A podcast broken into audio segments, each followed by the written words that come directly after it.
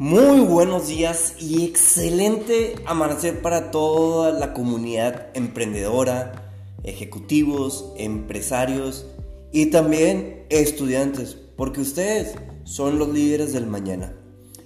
Y es que precisamente el día de hoy traigo un tema que te va a encantar. Se llama 13 técnicas para vender en Internet.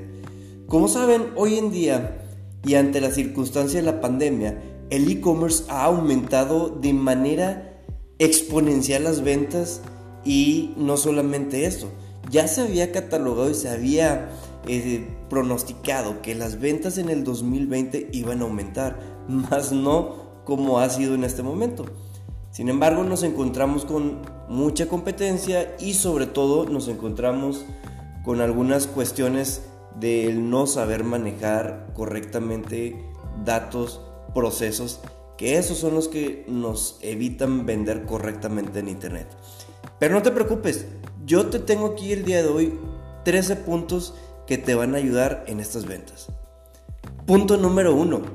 Elige un nicho para dominar. Es mucho más fácil acertar en el proceso de ventas al elegir un nicho de mercado y dominarlo como nadie. Grábatelo bien. De esta forma, tendrás las condiciones para trabajar más rápido, para perfeccionar cada paso y se dará durante la jornada del cliente. Como por ahí le mencionan el Journey, Customer Journey, es el viaje que vive tu cliente. Intentar venderle a todo mundo puede convertirse en una verdadera pesadilla, aún más cuando el negocio es pequeño y la estructura es modesta. No todos son tus clientes, entonces, pues hay que aprender a decir a quienes no. Vamos ahora al punto número 2. Automatiza tareas y procesos. Algunas de las tareas son importantes para el proceso comercial, pero son repetitivas y se pueden automatizar fácilmente. Con las herramientas correctas, una buena opción para automatizar buena parte de tareas manuales y ganar no solo productividad, sino también eficiencia y eficacia. Son dos puntos importantes. Por ejemplo, aquí nos podemos utilizar o apoyar con herramientas como el CRM o el CRM App. ¿Qué es esto el CRM App? Existen herramientas como Monday y Asana que son CRMs de bajo eh, costo, no son tan altos como un SAP y te van a ayudar a estandarizar todos los procesos con tus equipos de trabajo. Punto número 3. Cuenta historias para convencer a más personas. Sabes, el caso del storytelling es la habilidad de contar historias que convencen y motivan a las personas a tomar iniciativas. Como por ejemplo aumentar las ventas, el también el, especialmente usando el marketing digital como estrategia de adquisición. Esta habilidad es esencial. A través de las historias de Instagram o de Facebook es el mejor y claro ejemplo. La única forma de hacer esto es contar historias apasionantes que sean totalmente naturales y se centren en las emociones, los deseos de tu persona y no solo hechos lógicos que muestren lo bueno que es tu producto, sino realmente un testimonio. Vamos ahora al punto número 4. Muchos profesionales han aprendido a explorar a los clientes al máximo en una negociación, pero cuando se piensa en una estrategia a largo plazo, pues eso no es inteligente.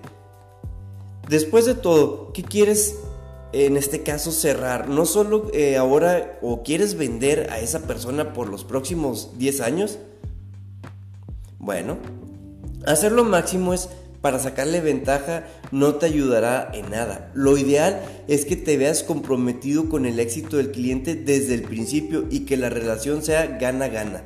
O sea, tú ganas, tu cliente gana, tu partner gana, tú ganas. Ambos tienen que ir sobre esa línea. No solamente el beneficio es para ti. O también eh, aquí lo importante es que siempre haya un final feliz. Vamos al punto número 5. Haz follow-ups hasta escuchar una respuesta definitiva. El follow-up es un poco valorado por muchos ejecutivos en ventas. En parte esto puede suceder por la falta de organización sin una herramienta adecuada de planificación, recordar cuándo ponerse en contacto con el cliente o el prospecto es la tarea más difícil. Gracias a Dios, el día de hoy tenemos herramientas como el Google o tenemos el Outlook que nos pueden estar recordando e inclusive otras aplicaciones, tu mismo celular te va a recordar hablarle a esta persona en tal horario. Eso es importante, dar lo que es el seguimiento. Punto número 6. Acaba con las objeciones antes que sucedan. Sabes, en las ventas siempre van a existir objeciones. Tú mismo puedes poner objeciones, ¿eh? No, no es nada más el cliente final. Y pues bueno, las metas son parte del juego en cualquier proceso de ventas. Es normal que antes de comprar tu solución al cliente cuestione algunos puntos que considere importantes o delicados. Para ello debemos de tener las respuestas correctas que le ayuden a la mejor solución. Y en tu comunicación con el prospecto, el discurso de los vendedores debe buscar terminar con las objeciones más comunes antes de que sucedan. Punto número 7. Crea páginas web interactivas para atrapar a los mejores prospectos. Una de las claves del éxito de los procesos de ventas es la capacidad de anticiparse al cliente potencial, mostrándole las sugerencias que se le hacen compatibles con los problemas reales que tienen. Hay muchos tipos de contenidos interactivos como calculadoras, infografías, el landing page, ebooks, es decir, que descarguen información, los cuestionarios, los mapas y otras aplicaciones más, que esto puede ser la gamificación, algún videojueguito dentro de tu página. En esas páginas, los usuarios transmiten información y un mensaje en cada movimiento que hacen.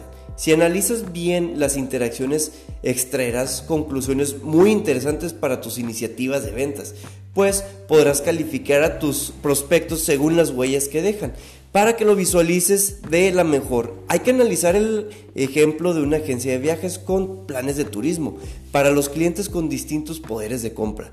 Con una calculadora interactiva, los usuarios en los sitios web pueden calcular los gustos que tendrán en distintas categorías como hospedaje, transporte, alimentación, entretenimiento, etc. Así, generando por calculadora, te van a permitir entender que tanto dinero de esta persona está dispuesta a dedicar en su Customer Journey. El resultado es muy bajo, se le puede ofrecer también el paquete más barato. Por otro lado, si el monto todo indica que este cliente potencial tiene muchos recursos, le vas a proponer una opción más cara, pero compatible con su capacidad de inversión. Hay que considerarlo esto. Punto número 8. Utiliza disparadores mentales en todo proceso comercial. ¿Qué es esto? Pues bueno, son los gatillos mentales que son expresiones y palabras que llevan a las personas para tomar decisiones específicas, a menudo sin darse cuenta, o sea, son palabras que ayudan a convertir los mejores prospectos en clientes. Al final se convierten en el cliente final.